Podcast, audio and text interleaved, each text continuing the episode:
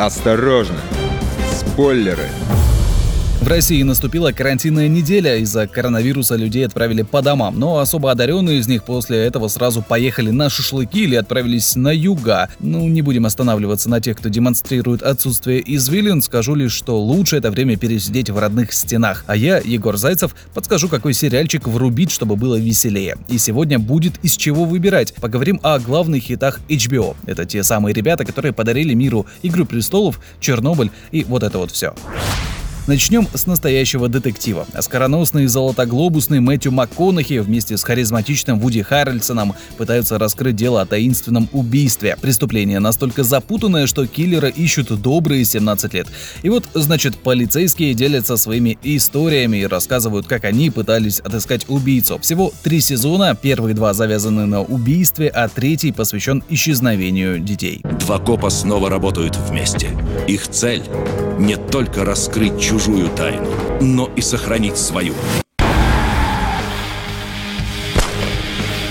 Тьма живет по обе стороны закона. Нужно сказать, что каждый сезон настоящего детектива отличается от других. Первый — этакий философский триллер. Во втором добавили больше движения и мистики. Третий же — таинственный и размеренный. Кстати, у недавно вышедшего сериала «Чужак», созданного по мотивам одноименного романа Стивена Кинга, много общего с настоящим детективом, который засиял на экранах в 2014 -м. Это говорит о том, что за прошедшие 6 лет проект стал культовым. Напоследок вставлю еще 5 копеек и напомню, что сериал «Чужак» мы уже обсуждали в одном из прошлых выпусков. Послушать его можно на сайте радио «Комсомольская правда» в разделе подкаста «Осторожно, спойлер». Коли уж пошли по детективам, подкину еще угольку в эту топку. Большая маленькая ложь с Риз Уизерспун в главной роли. Синопсис таков. На школьном благотворительном балу совершается убийство. Ясное дело, вычислить преступника не получается сразу, но несколько семей, живущих в этом городе, каким-то образом оказываются с ним связаны. Большую маленькую ложь сняли по одноименному роману австралийской писательницы Лианы Мариарти. Вообще это хороший выбор, если надоели криминальные мочилова и мистика. В то же время здесь нет приторной жвачки. Режиссером проекта стал Жан-Марк Валле, в копилку которого Далласский клуб покупателей и Дикая.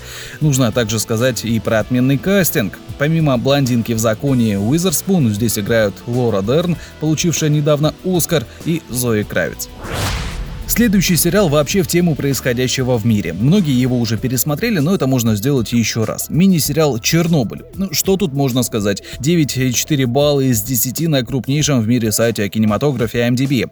Любить или ненавидеть «Чернобыль» от HBO можно много за что. Одни хвалят качество воссоздания этих печальных событий апрельской ночи 86-го, другие кайфуют от внимания к деталям, к тому, насколько скрупулезно воссоздана атмосфера позднего Советского Союза. Машины на улицах, одежда людей, лица этих западных актеров, которые почему-то действительно выглядят как лица наших сограждан. Но по другую сторону баррикад те, кто обвиняют сериал в клюкве. Мол, переврали все. Злые КГБшники кругом, автоматчики на каждом углу и стандартное «товарищ» в каждом приветствии. Но если отбросить все эти войны, в остатке у нас проект, который действительно цепляет к экрану и не отпускает до финальных титров. Чернобыль горит.